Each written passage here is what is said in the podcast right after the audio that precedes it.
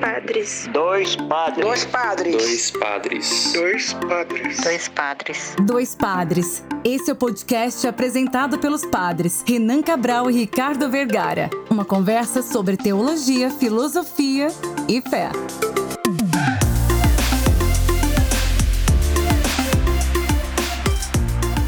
Olá, ouvintes! Está começando mais um episódio do podcast Dois Padres.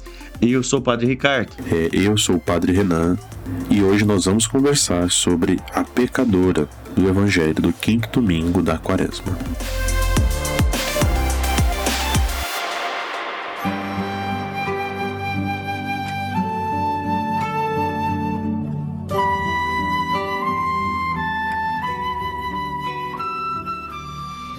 Muito bem, hoje nosso programa Pocket, vamos falar um pouco desse evangelho tão bonito, tão rico, tão intenso, tão maravilhoso e que a gente está rezando na campanha da fraternidade desse ano, o evangelho da pecadora arrependida, do perdão, o evangelho da mulher adúltera, enfim, esse evangelho que nós ouvimos ontem no domingo. Então, a ideia aqui da gente então falar um pouquinho sobre isso.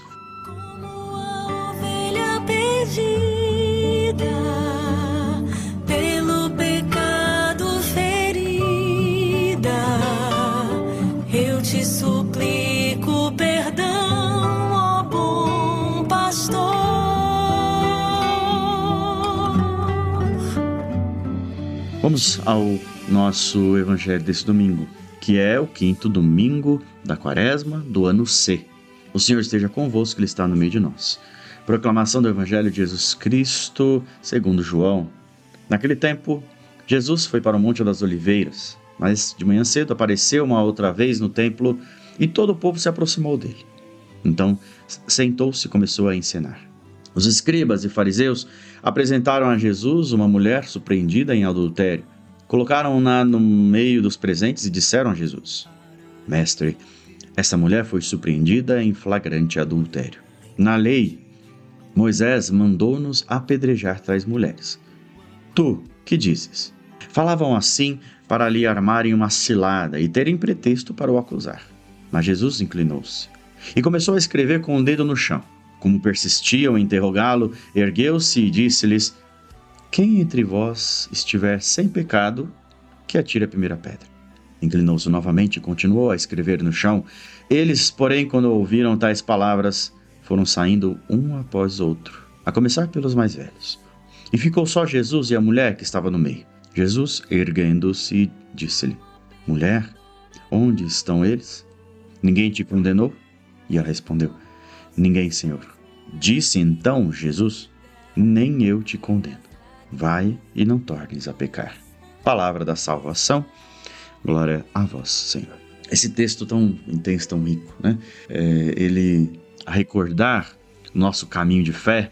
Então, primeiro domingo tivemos aí a reflexão das tentações de Cristo e no segundo domingo a transfiguração. Grandes sinais, grandes propostas, grandes anúncios daquilo que nos espera nessa grande caminhada que é a quaresma. Depois, em nossas pausas, vimos ah, como que Deus não nos castiga pelos erros, pelo mal que acontece, por tudo aquilo que vivemos. Deus não nos castiga. Depois vimos como Deus não nos abandona. E no quarto domingo, domingo da alegria, domingo letare, quando há uma mudança de postura, né? quando a gente passa a olhar um pouco mais para a salvação e para aquilo que nos espera com o evangelho do Pai misericordioso. E hoje vemos aqui a mulher adúltera.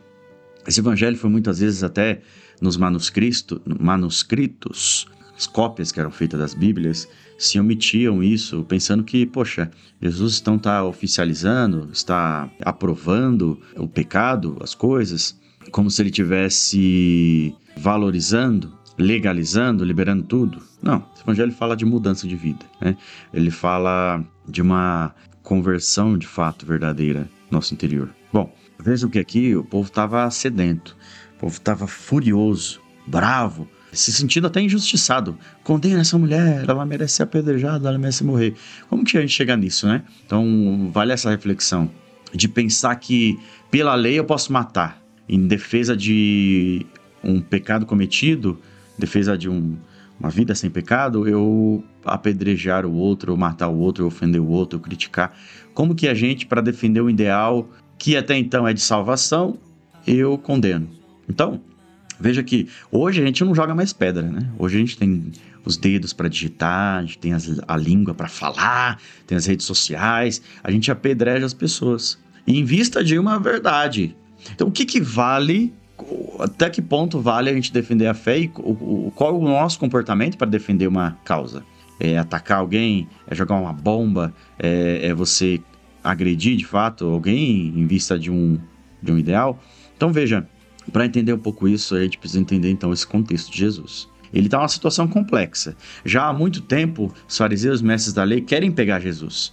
Querem que ele se, se coloque em contradição. Eles querem matar ele mesmo, querem afastar ele, porque ele está arrebanhando muita gente. Então querem pegar Jesus, querem pegá-lo em contradição para condená-lo, afinal ele está arrebanhando muita gente, está levando os povos todos para ele. Então a situação complexa é o seguinte: ó Jesus, ela tá, ela tem que ser apedrejada. O que, que você acha? Se ele dissesse sim, tá certo, ele ia estar tá negando a misericórdia de Deus, né? negando a, a própria vida dele. Se ele dissesse que não, ele ia contra a lei a lei da época, a lei do povo. Então, de todo modo, Jesus ia ser ali apontado, né? Ó, oh, tá indo contra a sua própria misericórdia? Que história é essa? Ó, oh, tá indo contra a lei? Que história é essa? Então, enquanto existia o ódio, o rancor, é, a ofensa do outro, o julgamento, o dedo apontado, tá errado, errado, o que Jesus faz? Se abaixa. Se abaixa. Veja, se abaixar é, é, é, toca a nossa realidade. Abaixar é se diminuir. Então, ele se aproxima do pecador. Então, enquanto todo mundo está condenando, apontando, o que, que a igreja tem que falar? Cadê a voz da igreja contra essa pessoa? Porque a minha fé eu tenho que defender, porque ele não criticou as pessoas que estavam xingando, né? Ele não agrediu as pessoas que estavam agredindo a mulher. O que muitas vezes a gente tem essa postura de, né, em favor de uma verdade, em favor da fé, em favor da igreja, achar que vale tudo. Então vale eu agredir o outro, vale então eu ir para cima do outro para defender essa verdade. Jesus se abaixou. Então, quando ele se abaixa, começa a escrever, ele levanta, ele propõe então o um julgamento. Então tá bom. Quem não tiver pecado, atire a primeira pedra. Veja que aqui Jesus não está então legalizando. Ah, então tá tudo bem, beleza, pecar. Não, Jesus não defende o pecado. Em nenhum momento ele fala sobre o pecado da mulher. E ele também não disse que ela não pecou. Ele não falou, ah, não, tudo bem, não, não foi nada. Não, não, não. Ele propôs uma mudança de perspectiva. Ela pecou, tá bom. É, quem aqui não pecou? Quem aqui nunca cometeu um erro? Quem aqui nunca teve essa proposta de mudança? Aí vem o questionamento: como que nós lidamos com o erro? Como nós lidamos com o erro? Com o pecado do outro? Quer dizer, o outro pecou. Olha, não, tá vendo que ele fez isso? Olha que ele fez aquilo. Olha, fulano, eu não sei, por que que tá fazendo aqui? Por que que outro tá comungando, sendo que ele vive em pecado? Ah, mas por que que o outro faz isso, faz aquilo? Peraí, como que a gente entende o erro do. E o nosso? Não, eu errei, eu pequei, mas não, mas foi por outra situação, foi por causa disso, por causa daquilo, não sei o quê. A gente se põe no lugar de juiz e não de quem erra. E o único que poderia nos condenar, poderia nos julgar, o único que não tem pecado é Jesus. E ele não fez isso. Ele não aponta para nós dizendo você fez isso ou aquilo. Ele só diz: olha, vá e não peques mais. Então, esse povo começa a ouvir isso, e mesmo que meio agressivo e tal, eles têm consciência daquilo. Eles respeitam. Então, os mais velhos começaram a ir embora, porque entenderam que a sua vida longa é uma vida com pecados. Então, assim, a gente deve defender nossa fé, claro, Obviamente que sim. A gente deve denunciar, a gente deve anunciar, a gente deve profetizar, mas de, de, de, devemos defender nossos direitos, a nossa doutrina, mas não jogando pedras, não fazendo o inverso daquilo. O Jesus quer que nós mudemos, que nós temos uma postura nova. Ele não nos condenou, mas ele nos convidou a mudar. Levante, ninguém te condenou, eu também não te condeno. A gente deve ir, então, além da justiça. Além da justiça. A justiça existe, a justiça dos homens. Mas a gente deve ir além. Jesus aqui não foi justo, ele foi misericordioso. Ele foi além da justiça derramou misericórdia e acolhimento. Então, assim, esse evangelho me faz é, refletir muito isso, sim, sobre minhas atitudes. Porque muitas vezes a gente se vê na posição da, da pecadora. É muito fácil. Ah, Jesus, eu me arrependo, ou meu Pai me dá o perdão, porque eu cometi um erro, Senhor, olhe por mim, obrigado pela sua misericórdia. Mas a gente volta a pecar, a gente não luta contra o pecado. Não luta contra aquilo que nos leva a pecar. A gente não luta para evitar situações de pecado. A gente quer fazer a mesma coisa. Mas tá bom, ainda assim a gente consegue pedir perdão a Deus, consegue se reconciliar com Ele. Mas, mas não é essa a posição que a gente tem. Muitas vezes a gente é o julgador, o condenador. Muitas vezes a gente defende, quer defender a nossa verdade, a nossa opinião, a nossa palavra. De, em, em, em justificativa de defender a igreja, eu ofendo o outro. Veja a própria campanha da fraternidade. Temos membros de nossa igreja dentro da igreja que não gostam da campanha. A gente tem cristãos católicos que frequentam a missa e é a favor das armas. Enfim, são só dois exemplos, mas temos muitos. Vou dar mais um, né? A gente tem fiéis que rezam todo dia, faz adoração, mas humilha o outro, não respeita a opinião das pessoas, não quer aceitar mudança, tudo isso. Então, veja, a gente precisa ter esse olhar misericordioso também. Precisa ir além da justiça. Além do mínimo, tem que fazer mais. Que o Senhor nos ajude a refletir, a viver, a transmitir, a amar. O Senhor nos ajude a viver a sua misericórdia. Ela é derramada sobre nós sem nenhum, é, sem nenhum pudor, sem nenhuma troca, sem, nenhuma, sem nenhum preço. Simplesmente se derrama sobre nós. Então que a gente possa sair do fundamentalismo, sair da intransigência, sair da calúnia, sair da mentira, sair da intolerância, que nesse caminho a gente possa superar as realidades que nos escravizam, que a gente possa viver esse desafio com misericórdia, que a gente pode sair das ignorâncias, vamos dizer assim, e nos vestir com o amor de Deus.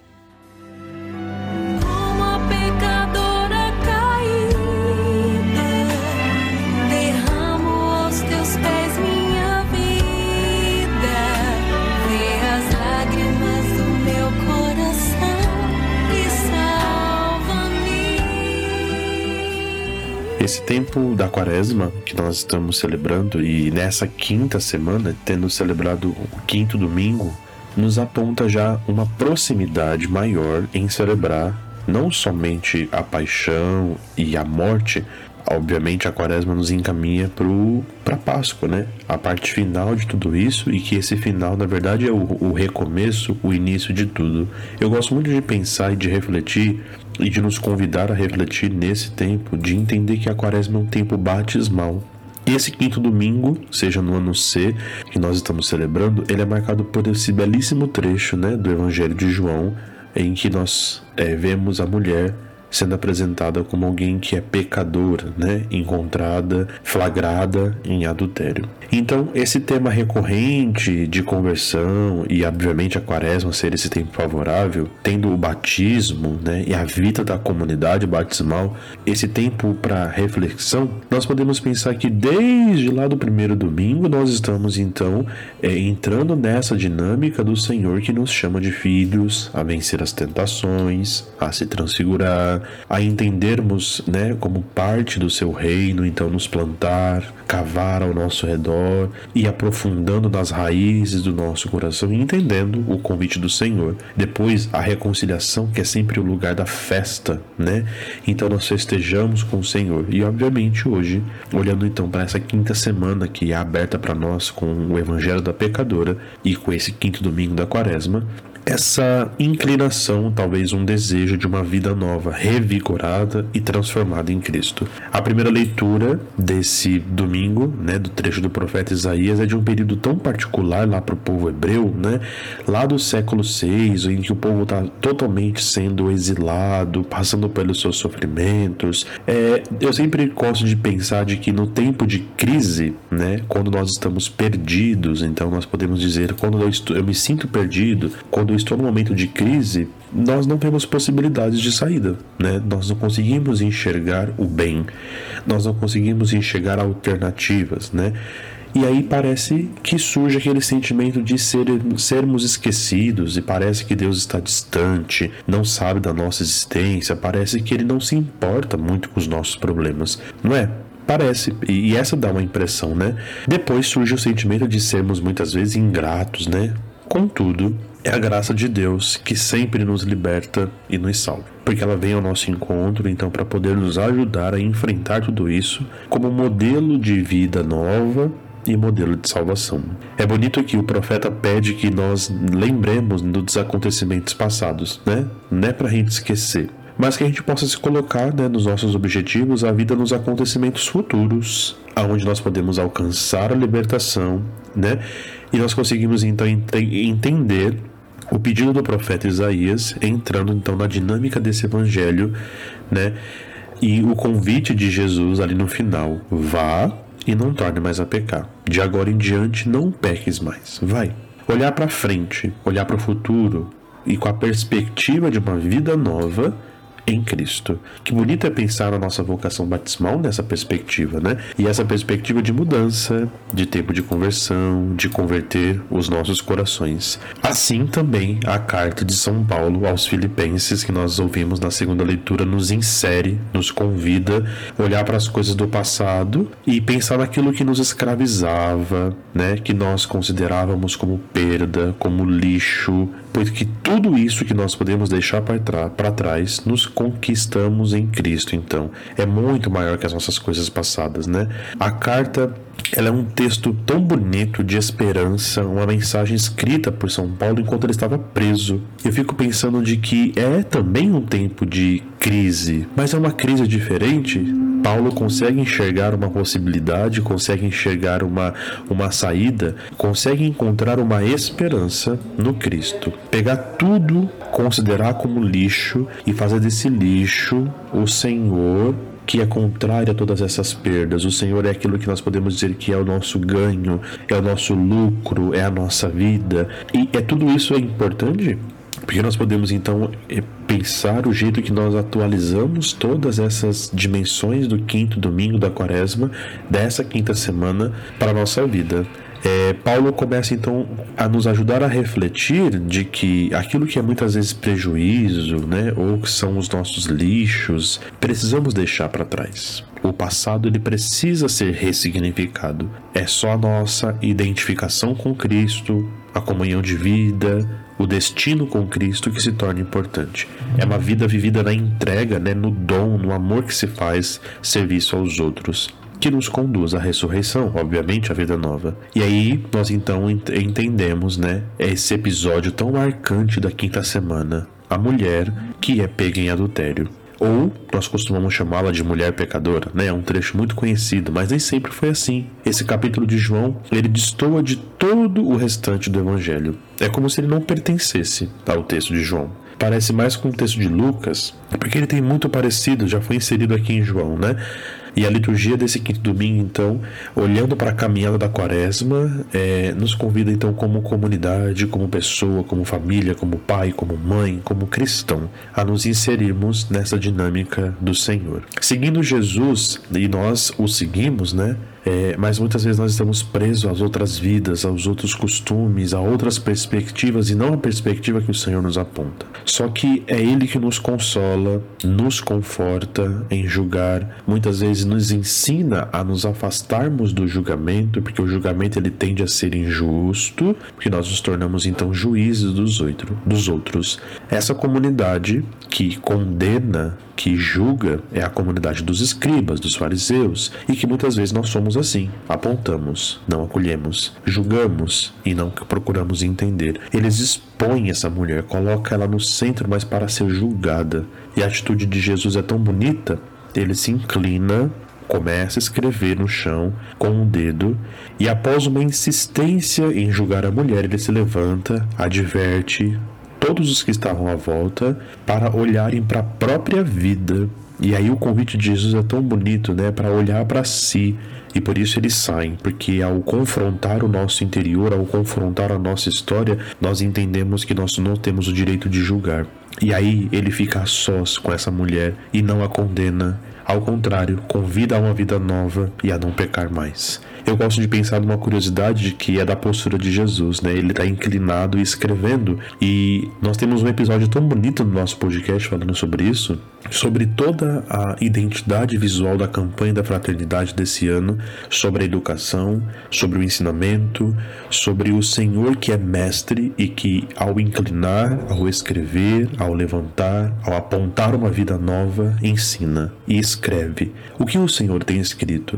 O que o Senhor tem dado tendo como perspectiva para nós. Né? O que o Senhor tem apontado, com certeza, é uma vida sem pecado, com certeza, é uma vida distante de tudo isso que nos leva muitas vezes a nos tornarmos juízes. Ele é o juiz da misericórdia e o seu julgamento é a misericórdia. E ele age assim, porque ele é misericórdia.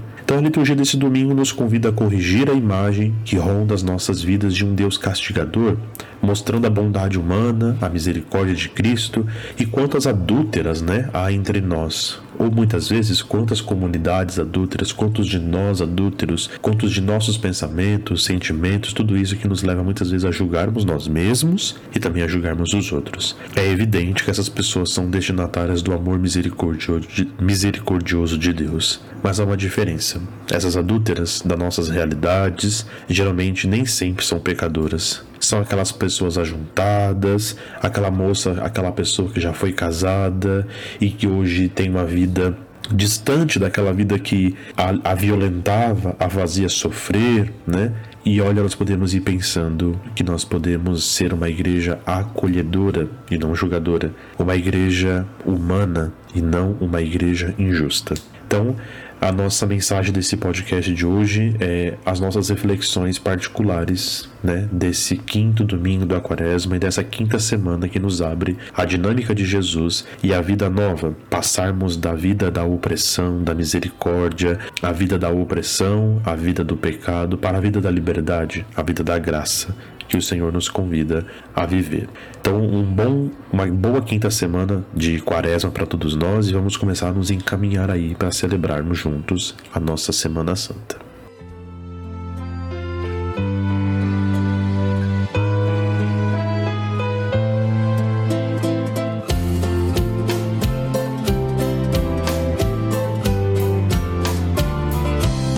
De madrugada retornando ao templo Jesus reuniu-se com aquele povo e ensinando-lhe sobre o amor, dizia coisas que jamais ouvidas.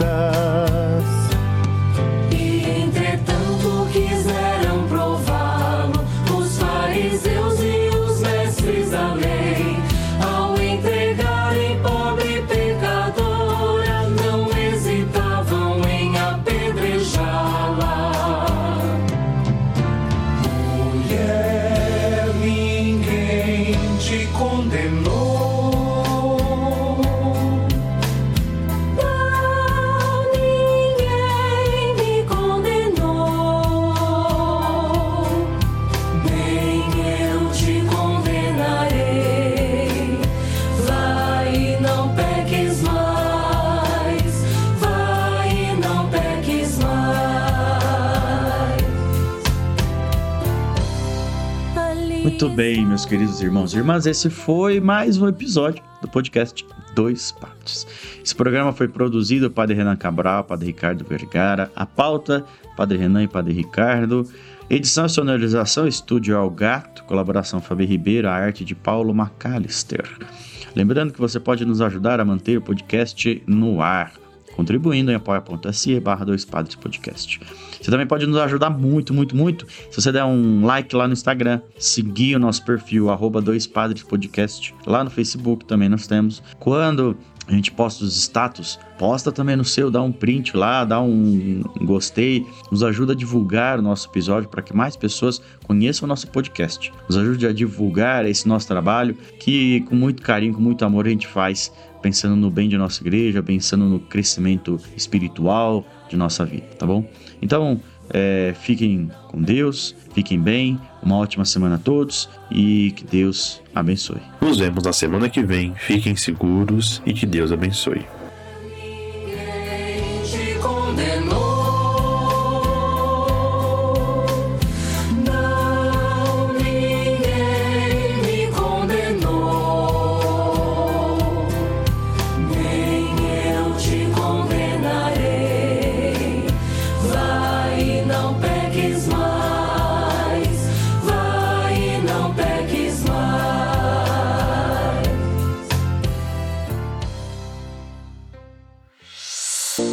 Ouviu o podcast Dois Padres, apresentado pelos padres Renan Cabral e Ricardo Vergara. Até a próxima!